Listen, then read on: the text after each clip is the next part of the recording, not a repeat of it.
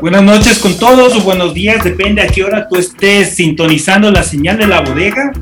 Eh, la bodega UIO es un espacio netamente diseñado para dialogar sobre lo que nos apasiona a todos, en este caso es la música. Estas nuevas series de podcast muy necesarios en, en las que conversaremos acerca de álbumes icónicos con invitados muy especiales para dar inicio a esta serie de álbumes icónicos, o como el programa se llama Iconic Albums, tenemos el agrado de contar con el investigador, melómano y gran amigo de la casa, nuestro querido Hernán Guerrero de su proyecto Ecuasónica. ¿Cómo estás, Hernán? Buenas noches, buenos días. Buenos días, buenas noches, depende la hora que se encuentren en cualquier lugar del mundo, porque yo sé que este programa lo van a ver en muchos países del mundo, lo aseguro. Eh, qué gusto, Franco, muy agradecido por, tu, por tu invitación. Es muy agradable siempre el conversar con personas eh, serias, respetuosas, conocedores y apasionados de lo que más nos gusta la música, ¿no?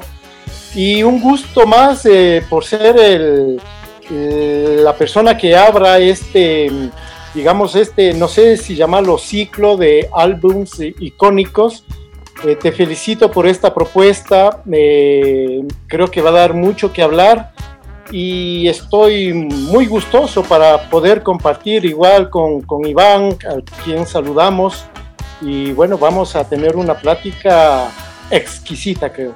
Sí, mi querido amigo, eh, te cuento que esta idea de hablar sobre la música, eh, no necesariamente de, del rock ecuatoriano o del rock gringo, más, más que todo sobre un, la música, que la música es un sentir global, ¿no? Entonces, eh, también doy la bienvenida a mi querido amigo Iván. Eh, como les he decir, tú eres mi Robin. Gracias, gracias Franco. Sí, pues em, muy feliz de, dar inicio al primero de muchos, de muchos conversatorios, ¿no? De, de programas interesantes con invitados especiales y pues gustoso de aprender de aprender porque seguro van vamos a, tener que compartir con personas que saben mucho sobre el tema de la música en general. Y pues Hernán, qué gusto tenerte con nosotros para, para poder dialogar en este caso del tema de Mano Negra, ¿no? Que es el tema principal de, de este día. Gracias. Bueno, voy a comenzar citando un, un, dato técnico para que esto no, nos permita... ¿Sí? ¿Estamos bien? Sí. Eh, voy a citar un dato técnico que este nos va a permitir eh, comenzar pues este, este diálogo entre amigos. En 1880, fines del siglo XIX, en el sur de España, las autoridades españolas acusaron a miles de campesinos de formar parte de la Mano Negra, una presunta organización terrorista de la campiña de Jerez de la Frontera. En 1880 Andalucía experimentó una severa crisis económica debido a la miseria y a la hambre. Los trabajadores agrícolas se rebelaron, quemaron, saquearon panaderías y numerosos huertos, lo que llevó a las autoridades llevó a, las autoridades a hacer detenciones en masa y ejecuciones públicas. Eh, lo que según yo tenía entendido, pues esto de la mano negra había sido una fabricación del gobierno para poder meter mano para poder meter mano negra a la, gente, a los trabajadores y, culparles de ser un, ente terrorista en este caso. Eh, ¿Qué opinas tú de esto, mi querido Hernán? Bueno, yo pienso que de ninguna manera fue un invento, esto fue real, esto sucedió con la, la clase obrera, los trabajadores, los campesinos, quienes eh, durante toda la vida y en todas partes del mundo ha sido ese sector que ha sido explotado, ese sector marginado, y ellos cansados de esto querían visibilizarse y querían protestar. Así que, bueno, pues ellos, eh, una manera de, hacerlo era crear esta figura de una mano negra que significaba corrupción ¿no? por parte de las autoridades y querían plasmar y, y bueno, hacerse conocer y decir, bueno, aquí estamos protestando. Mm, Iván, tú tenías una pregunta. Sí, claro. Justamente, bueno, Hernán, eh, me había comentado días atrás que tú tienes una buena amistad con Manu. Quería, quería preguntarte, sí, de una manera, de una manera rápida, ¿cómo es el tema que nace esta amistad? ¿Cómo lo conociste? ¿Dónde? ¿En qué, en qué situaciones? Bueno, eh, sí, buena pregunta. A los años, años, eh, hablar de esto. Eh, yo ya conocía a la banda Mano Negra porque les vi en el 89 y en el 92 aquí en Quito y fui un seguidor. Eh, yo trabajé en la Alianza Francesa, eh, una institución franco-ecuatoriana, la cual, bueno, obviamente tenía muy estrecha el vínculo de amistad y cultural con Francia y eso me llevó a a conectarme con muchos entes culturales de, de, Francia, ¿no? Así que en el año 96 eh, yo fui a hacer un curso y siempre que yo viajaba a cualquier parte del mundo llevaba la música ecuatoriana para difundirla en otras partes del mundo, para hacer conocer lo que se hace aquí también. Así que fui a Radio Francia y el primer contacto era un periodista que hasta hoy lo recuerdo, Antonio Valente, el cual me recibió y me dijo, Hernán, qué bien, que gracias por venir.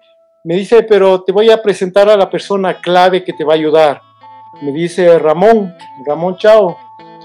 Y no se me pasó por la mente, no asocié el, apellido Chao a, a Manu, a Manu Chao, ¿no? es cuando él me recibió en su oficina, muy abierto, muy cálido, muy respetuoso. Y, Hernán, y Ramón me dice, Hernán, eh, eh, conozco ya algo de ti, sé que eres un promotor de la música de tu país. Y bueno, pues conversemos, así que conversamos mucho de la música. En ese tiempo yo llevé, te hablo en el año 96, ¿no? Llevé Huidrobo, llevé Cacería Lagarto, Salimileto, Misil, Perros Callejeros y claro, se sorprendieron de la buena calidad de músicos y música que teníamos aquí. Así que Ramón me dice, Hernán, debes conocer la banda de mi hijo. Y le digo, ¿cuál? Me dice La Mano Negra. Mi hijo se llama Manu Chao. Ahí recién asocio y le digo, pues Ramón, claro, si yo soy un fan de, de, la banda de, de Manu. Y claro, ahí él Luego fuimos a almorzar y me llevó a su casa en un barrio colorido donde él vivía, en el barrio de Barbés, donde nació Manu. Y claro, en ese momento Manu no estaba porque estaba en España, pero estaba Antoine, su hermano, y me lo presentó. Pero luego desde ahí entablamos una amistad con Manu, ¿no? Por medio de, de correos electrónicos, a veces cartas, todavía no había esto de, del Facebook ni del WhatsApp, ¿no? Y, y bueno, eh, es así que cuando vino en el, en el año 2000 acá a Ecuador, tuve el gusto y, el honor de producir su concierto, que fue en el Ágora, que ustedes deben haber asistido.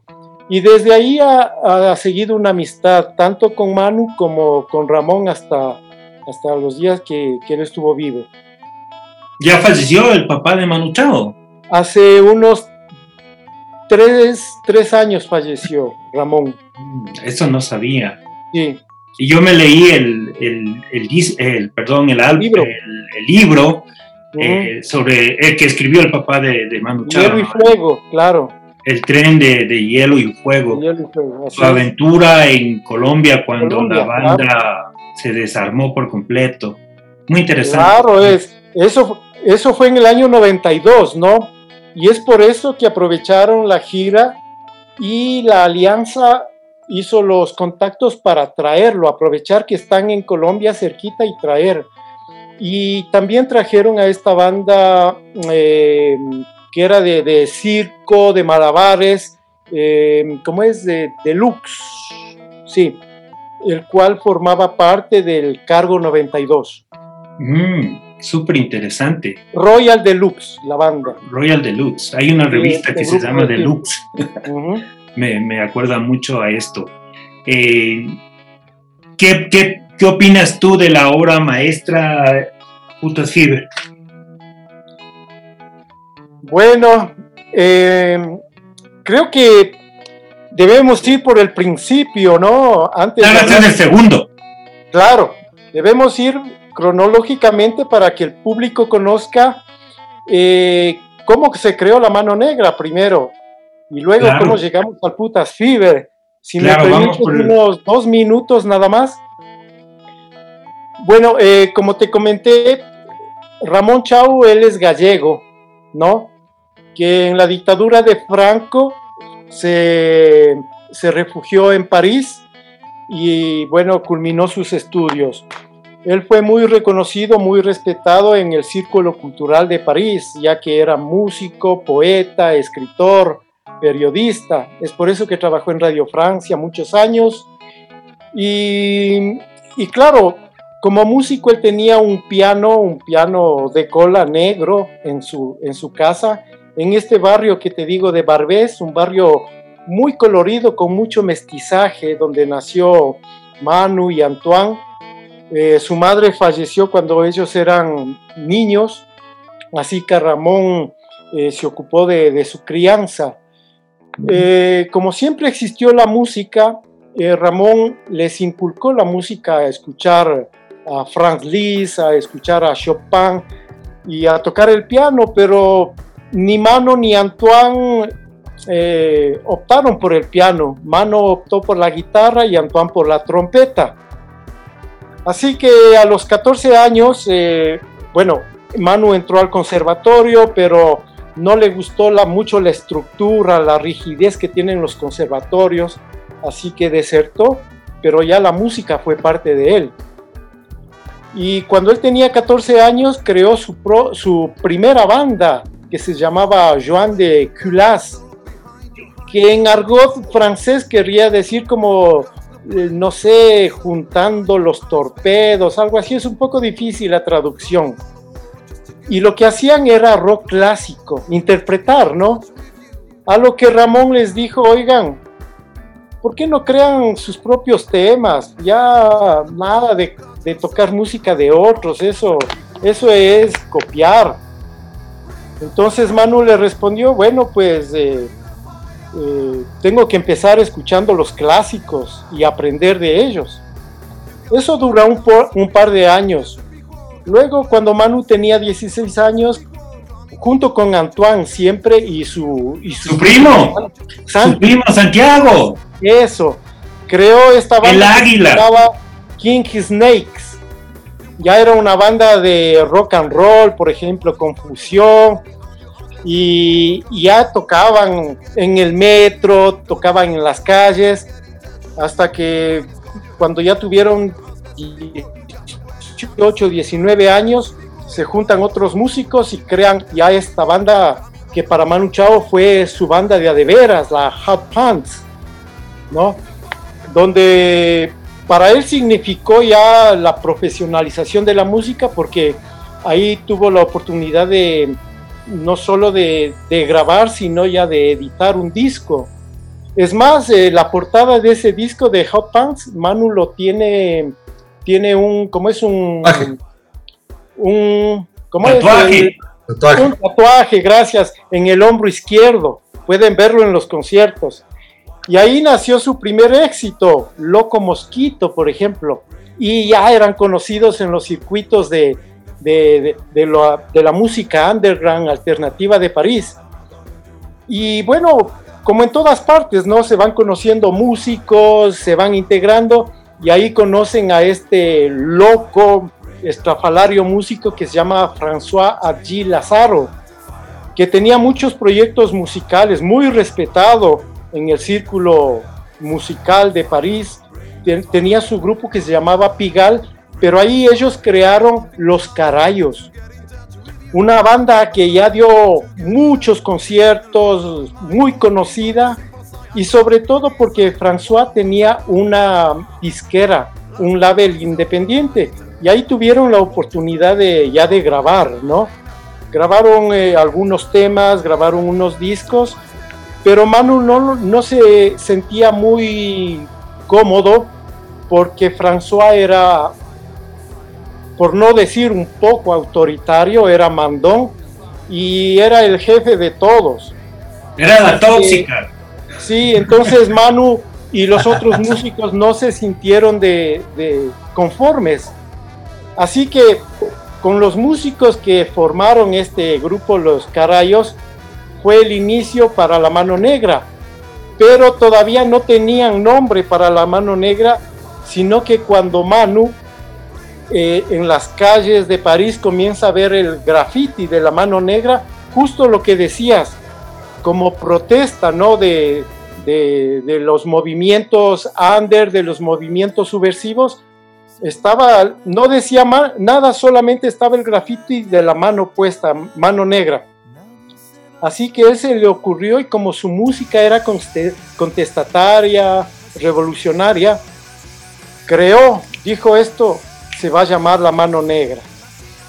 Y empezaron ocho músicos, ¿no? Como es Manu, Antoine, Santiago, eh, Felipe, quien más estaba, Daniel, Olivier, Olivier Dahan, Tomás y Pierre también. Y de ahí pues ya nació la mano negra. Entonces ese ya fue el inicio y el primer éxito de la mano negra se llamó la Zarramora, ¿no? Con un estilo muy particular que todavía no existía en Francia. Hernán, una pregunta, justamente a lo, a lo que tú vas. Perdón, salud. Eh, salud. Salud, salud. Eh, mano Negra es una amalgama de, de, diferentes estilos de música que va por el reggae, tiene un poco de música hindú inclusive, tiene rock, tiene blues. ¿Cuál, ¿Cuáles eran, eh, cuáles eran los, los, los gustos personales de Manu antes de, formar como tal Mano Negra? O sea, ¿en qué se influenció? A pesar de yo creo que netamente la principal influencia fue de Clash. qué excelente pregunta, claro porque Mano Negra ya con la banda que tenía los Hot Punks, ya no hacían ni rock and roll ni nada, hacían puro punk, porque él conoció y se aficionó mucho hasta hoy, ¿no? De los, de los Ex Pistol y de Clash. Ah. Pero la, pero la Mano Negra, y contestando a tu pregunta, no es una banda de, punk. Es una banda que primero es es muy mestiza, eh, hay multi, multi, multiétnica, podríamos decir, y asimismo son sus sonidos.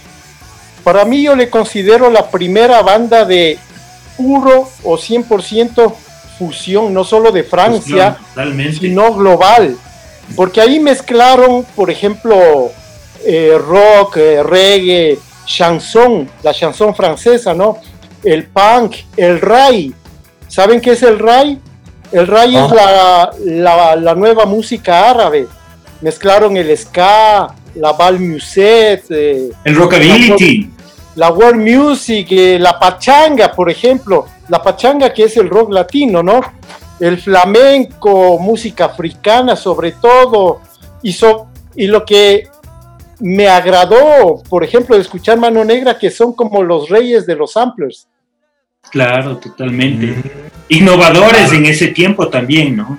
Innovadores, muchísimo. Lo, que a mí me... Eh, una canción, eh, la King of the Bongo, Ajá. Eh, yo escuché la letra, pues y también vi en una entrevista que, que, era como la versión de Manu Chao que quería demostrar o que quería contar cómo fue la, mirada de él no hacia América del Norte, sino hacia América del Sur, porque era el mono que llevaba su nuevo estilo de música a los Estados Unidos, pues y no fue aceptado. Así es. Lo mandaron de regreso, entonces él miró para América del Sur. Y eso es muy importante porque hay es un elemento muy fundamental que se suma a la música de Mano Negra a partir, yo diría, del segundo disco, que se hace un poco más, eh, un poco más latino ese sonido en ciertos temas. Así es, ajá. Tienes mucha razón. Él regresó a ver los ritmos latinos porque también había mucha influencia de la música cubana dentro de su familia. Eh, a Tony Moré, por ejemplo, lo escuchaba mucho, y también de la música brasileña.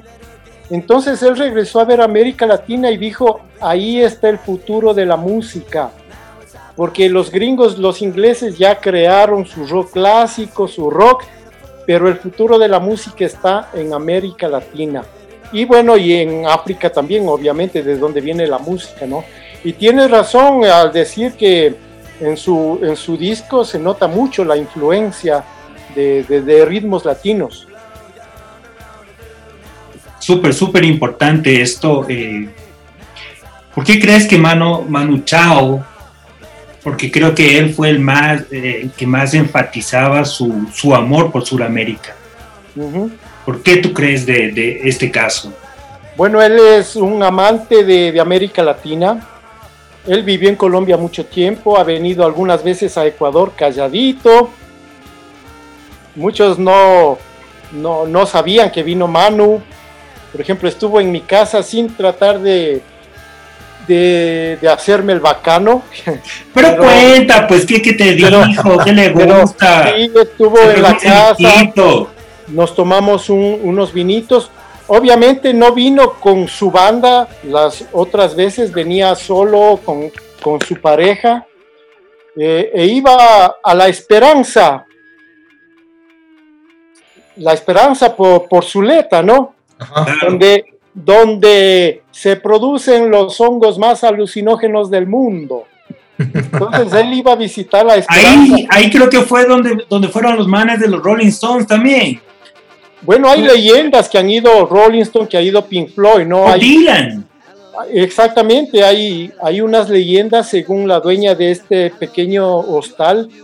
Eh, bueno, hay, hay fotos, hay firmas y, y claro, bueno, Manu venía, no se quedaba ahí, solo pasaba. Y de ahí es el disco Próxima Estación. Esperanza. Esperanza. Bueno. y ahí sale el disco. Qué interesante. Además, él tiene un gusto muy particular por toda América Latina. Como te digo, vivió en Colombia. Su, tiene un hijo eh, de su pareja que, que es brasileña, vivió en Brasil también a Argentina va muchas veces, es como su segunda casa, y en Argentina lo idolatran, igual que a Custurica. Entonces tiene eh, un vínculo muy cercano a México, por ejemplo. Es uno de los pocos artistas que ha llenado la Plaza del Zócalo, 200 mil personas, imagínate. Entonces es un artista el cual, eh, no sé, siempre yo creo que como él vivió en, un barrio de mucho mestizaje, eh, cuando vayan a París, vayan al barrio de Barbès, es más o menos a unas tres cuadras de, Pigal, donde está el movimiento, donde está el Moulin Rouge, el Lido, y a unas cinco cuadras más o menos de Sacré-Cœur, eh, o sí, de, de Sacré-Cœur, ¿no? Entonces, yo creo que al nutrirse de ese mestizaje, América Latina es eso. Mucho mestizaje, mucho color, mucho sabor. Y es por eso que él se identifica mucho. ¿Crees, Hernán, que, que justo por el mestizaje del que tú hablas, a pesar del gran éxito que ha tenido Mano Negra a lo largo de toda su trayectoria, no ha tenido una buena acogida en Norteamérica? ¿Crees que, que, sea por eso puntualmente o hay algo más atrás, hay algo de cola por lo que no ha tenido el mismo impacto? Bueno, eh, verás en, en, Estados Unidos prácticamente, eh, en algunos estados es muy conocido Manu Chao, donde ha ido a dar conciertos y ha llenado. Pero obviamente es muy difícil entrar a un mercado gringo eh, cantando en español o, con unos sonidos mestizos, ¿no? Obviamente él es muy conocido, pero digamos no es como como un, un rockstar allá. Además que la política muy clara de, de Manu Chao, que es antiimperialismo, también como que ha tenido un, tope eh, ahí, pero en realidad él ha tenido muy buenas tocadas en Estados Unidos.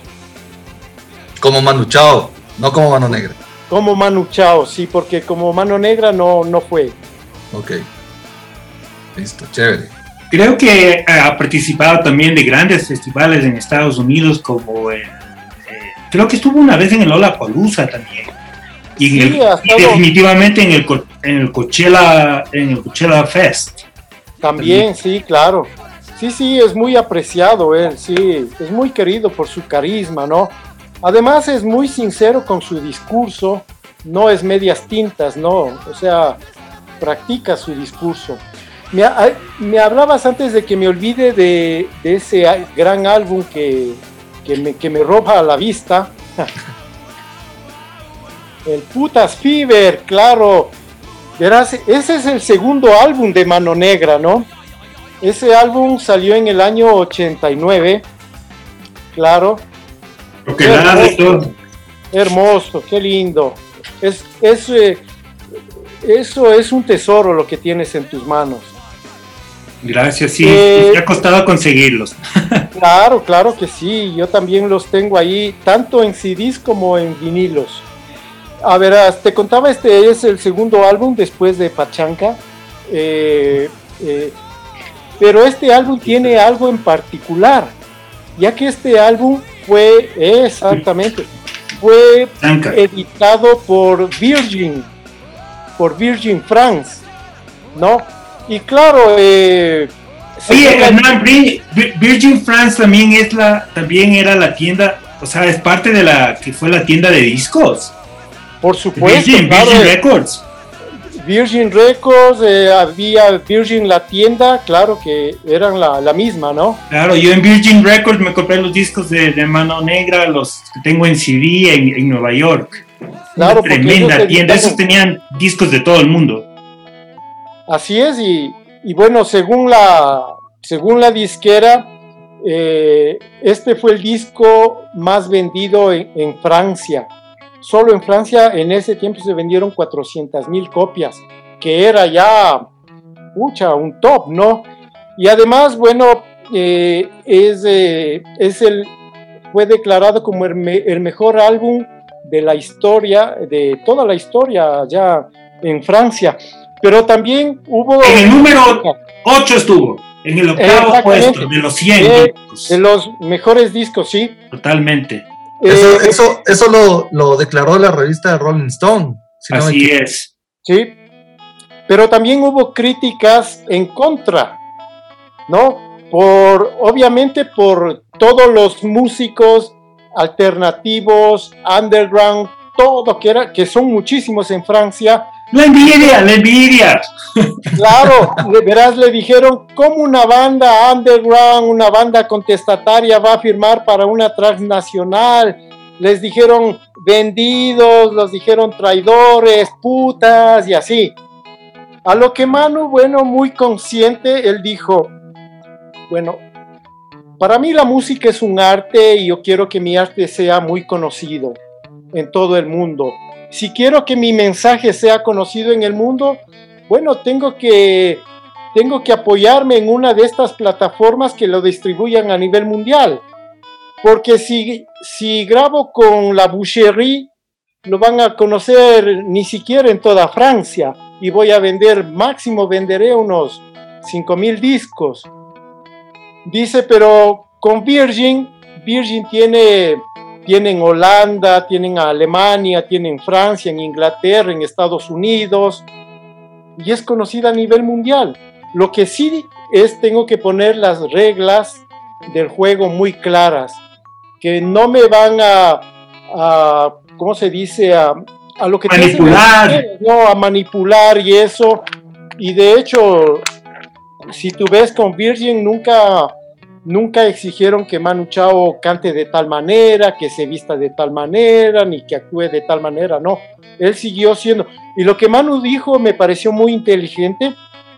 Dice, yo voy a aprovechar grabar este disco con Virgin para con el dinero que tenga seguir haciendo la música que me gusta y seguir apoyando a otras bandas, lo cual así pasó.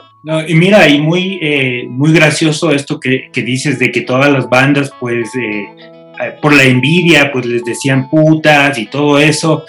Tanto así que Manu Chao dijo, está bien, o sea, somos putas, el disco se va a llamar Putas Fever.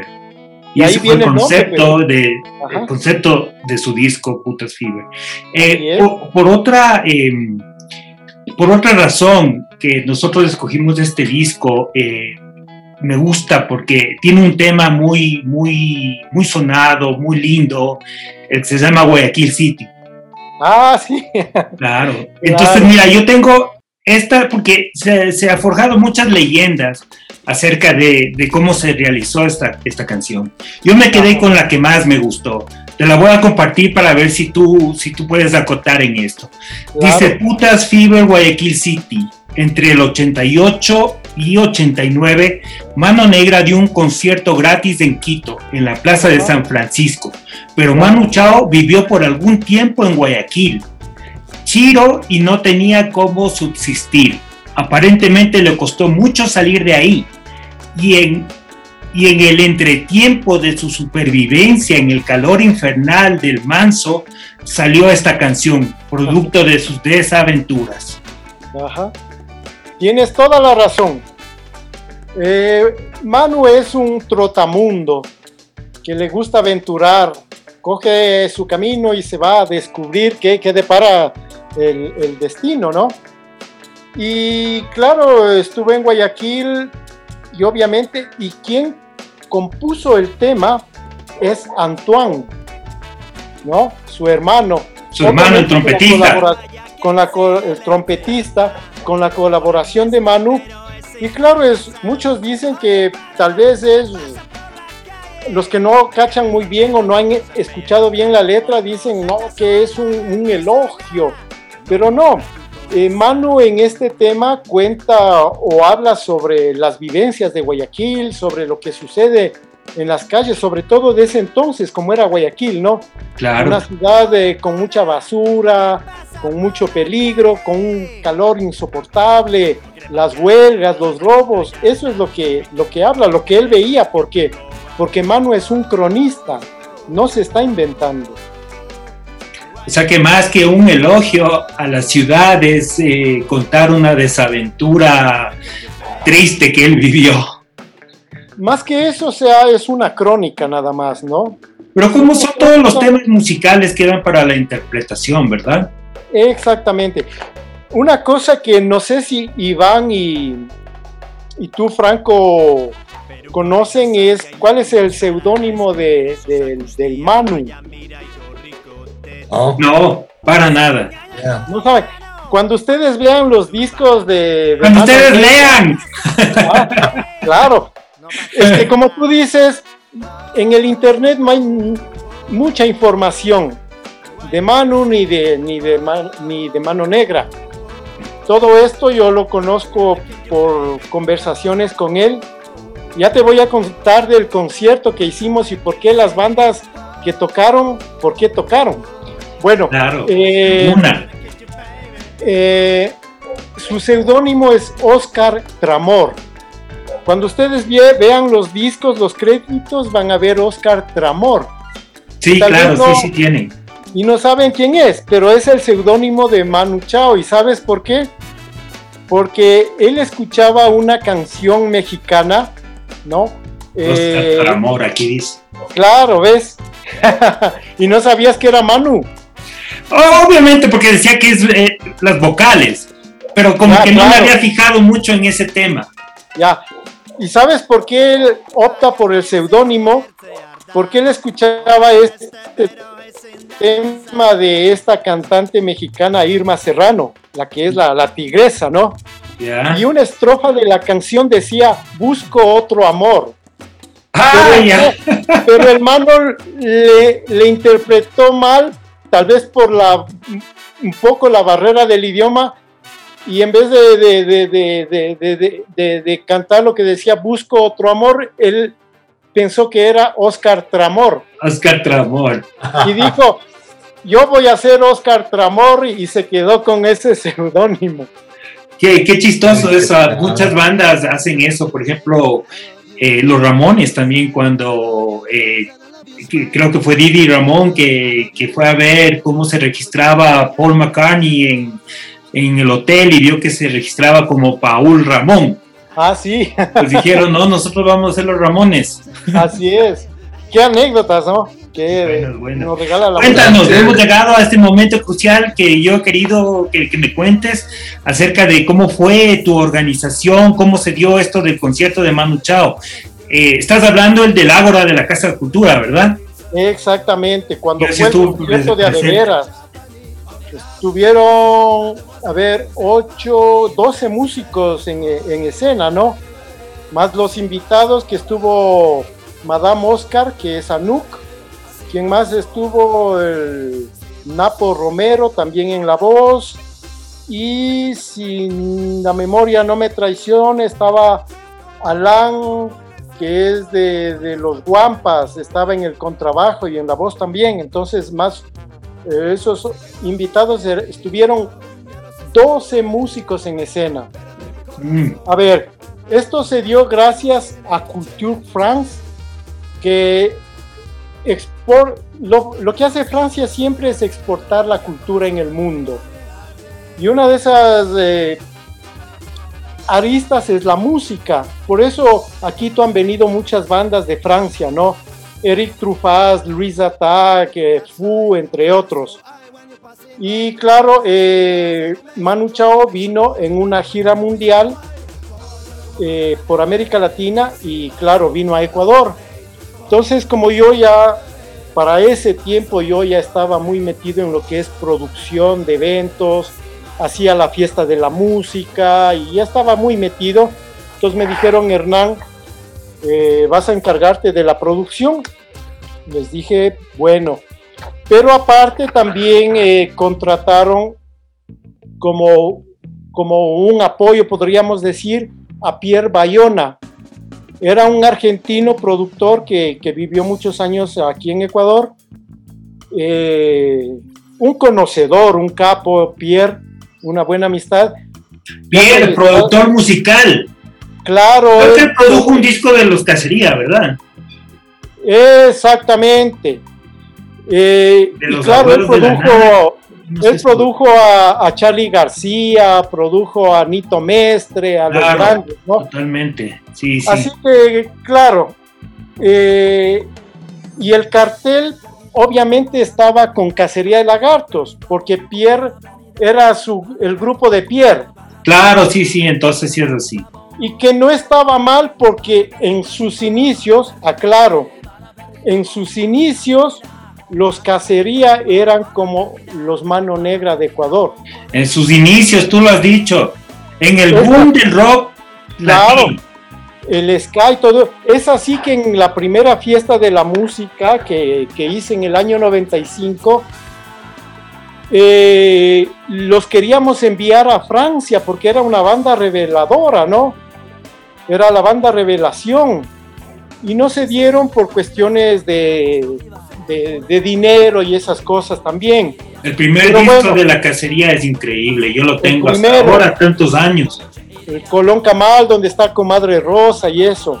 Claro. Pero cuando eh, Cacería por Pierre iba a tocar con Manu Chao, primero eh, Pierre los alejó casi un año de los escenarios muy controvertido también el señor.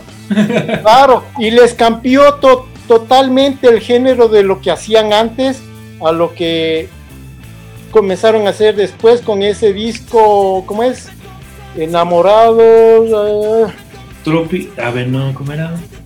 Ah, se me fue el que Lo tengo, que lo tengo ahí. bueno, que era un disco bien pop, romántico y claro, cuando a Manu Chao le pasaron los, los, temas de, este nuevo, dijo, puta, eso no me gusta para nada. Te juro, sí. Pero era que le crucen el primero. Pero espérate. entonces ya estábamos en la producción del concierto y ya estaba todo, todo casi listo. Y ese día fuimos, eh, fuimos de bares, fuimos a la Boca del Lobo, que era en la Mariscal, y fuimos al Sutra en ese tiempo y estábamos con eh, este músico, el, el que tenía una, una rasta, ah, se me va el nombre, pero bueno, y, y con Manu, y nadie le reconocía a Manu, más se fijaban en el otro músico porque era muy llamativo. Y cuando decían Manu, Manu, ahí se acercaron a pedirle un autógrafo y es. Luego fuimos a Guápulo también. Y claro, y terminamos en mi casa como siempre. Entonces ahí con unos eh, vinitos y eso, me dice Hernán, quiero que me hagas escuchar la música ecuatoriana, pero sobre todo quiero que me hagas escuchar algo. Algo bueno. Eso, algo que vaya con lo mío. Así que le hice escuchar la grupa, cuando la grupa también era la grupa. Cuando la grupa era la grupa. Exacto. Y dice, wow, esto me encanta. Dice, wow, esto quiero que vaya. Le digo, espérate. Si quieres algo también que va con lo tuyo, le hice. Perros callejeros. Los perros callejeros. Entre mucha música, ¿no? Obviamente pero lo que escogió él fue la grupa y los perros callejeros. Y le gustó más los perros callejeros por su autenticidad. La grupa obviamente buenos músicos, muy cancheros, o sea, excelente sonido, pero los perros callejeros eran como los mano negra en sus inicios. Claro, totalmente. ¿No? Entonces dijo, eso quiero, dice... Nunca grabaron un disco de estudio, los perros callejeros. Yo, yo grabé, yo grabé con ellos, sí. Pero con, con el, eh, la formación inicial, con... Con el Fabián. Con el Fabián. Con el Fabián Velasco, sí. Ay, ay, ay. Ajá, pero no hice un disco para vender, sino un disco solo para que ellos lo tengan eh, masterizado, digitalizado. Pero, o sea, grabado en estudio y todas las de ley. Verás, se grabaron algunos temas en el estudio y otros eh, digitalizamos del cassette que sacaron. Mm. Porque una vez les compré un cassette, loco, pero hace años, años, años en el centro que estaban tocando los manes. Pero el sonido estaba súper. Claro, muy casero, muy casero.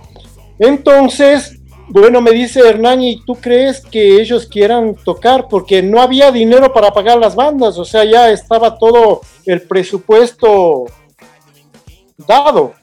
Les digo, tranquilos, déjame hacer unas llamadas.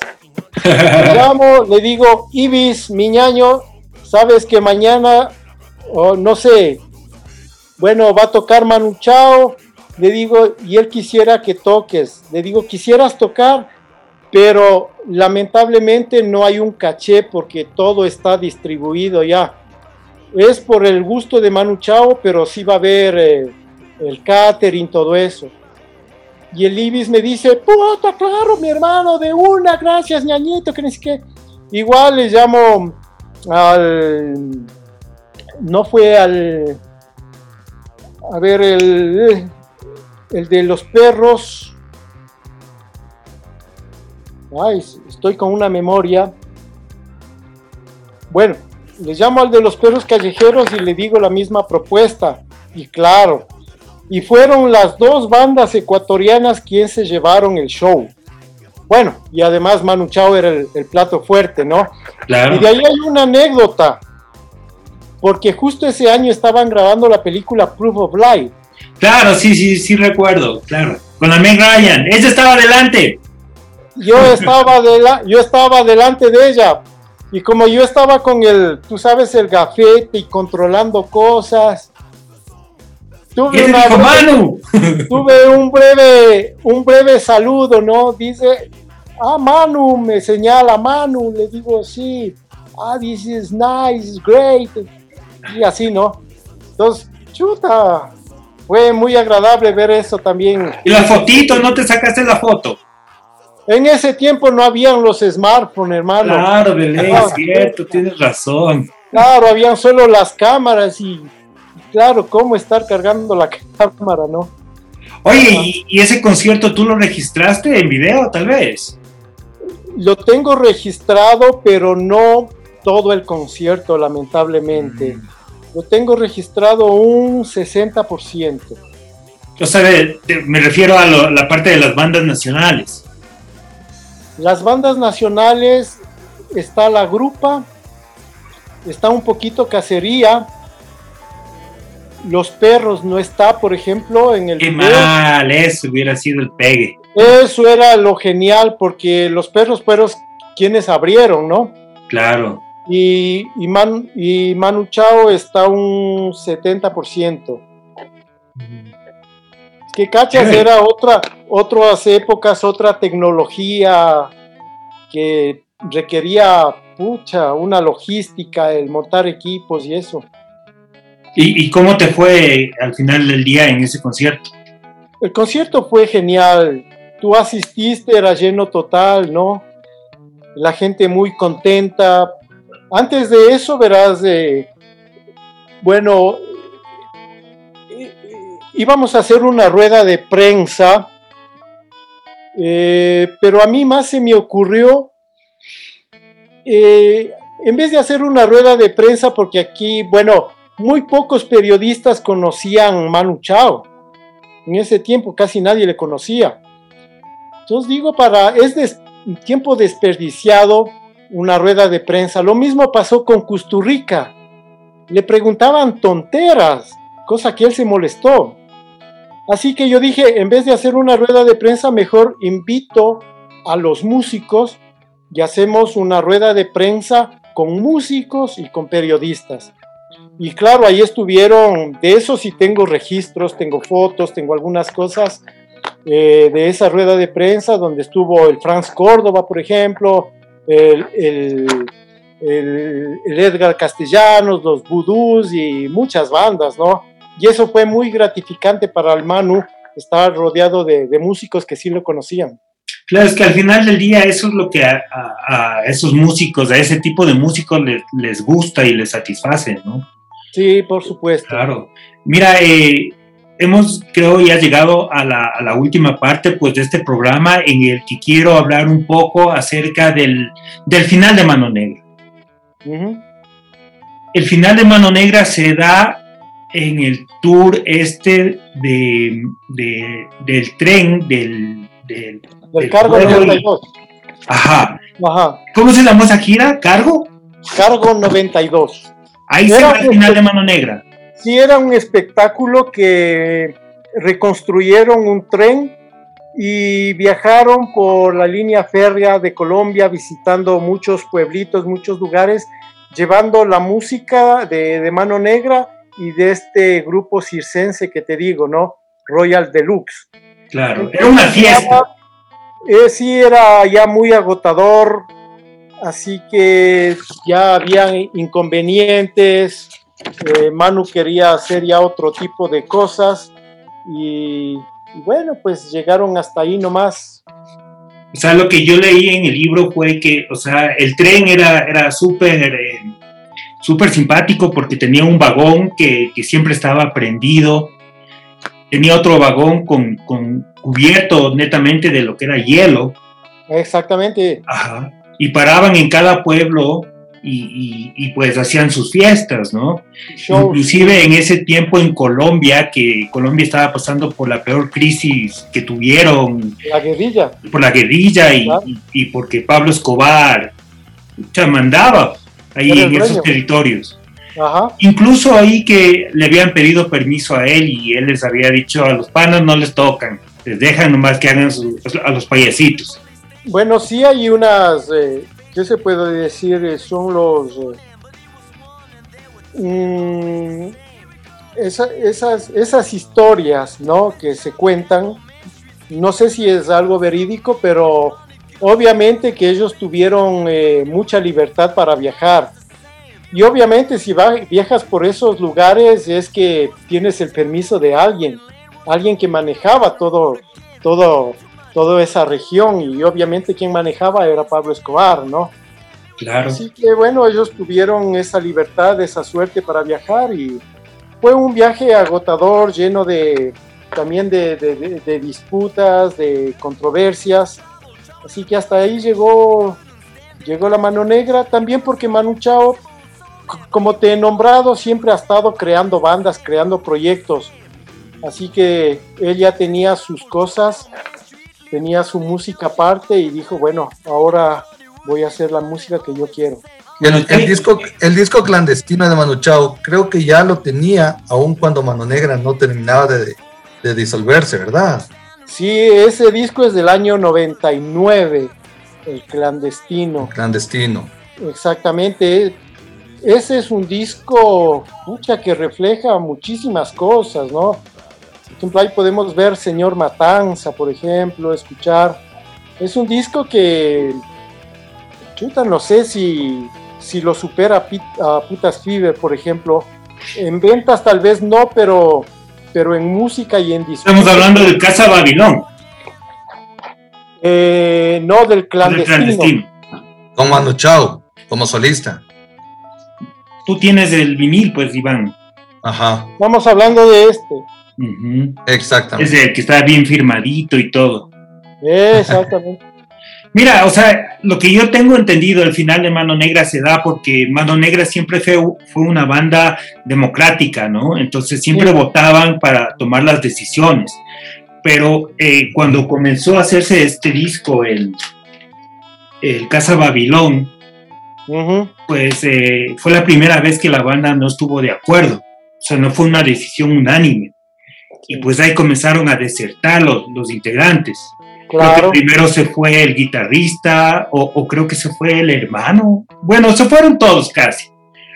Pero también, también eso dio paso a, incluir nuevos integrantes y, hacer este sonido más latino.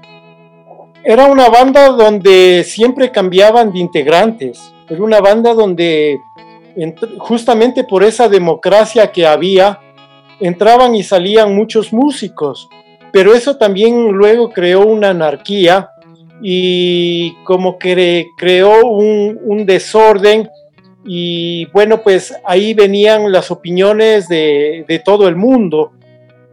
Y eso a veces es lo que causa el ser tan democrático, ¿no? Eh, las opiniones de todo el mundo que luego se convierte en una anarquía y, no llegan a ninguna conclusión. Claro, eh, también se, eh, pues tuvo, eh, se sumó al último trayecto de la mano negra, pues el vocalista de Todos tus muertos. Los dos vocalistas de Todos tus muertos. Así es, el. Ajá, el. Fidel. Fidel Nadal. Ajá. Fidel Nadal. Así eh, es. Y, creo que eso fue lo que ayudó para que el disco, porque el disco este, el, del que estamos hablando, el último, el Casa Babilón, es súper latino, ¿no? Sí, bastante, por aquí lo tengo. Sí, es bastante. Bastante, aquí está. Claro, hermoso disco. O sea, la fusión es. Eh, la influencia latina está ahí, está súper presente. Ahí están los temas, pues, señor Matanza, Santa Maradona, Bala Perdida, El Alacrán. es un discazo este. Mamá Perfecta también, que, también le incluye en, sus sets como, como Manu Chao. Sí, no sé si tienes este disco. Ah, ese es el de, lo tengo en, formato digital, ese es el tributo, ¿verdad? Sí, donde está Escape, Flor de Fango, Fermín Burguzá. Marcel Son Orchestre, sí.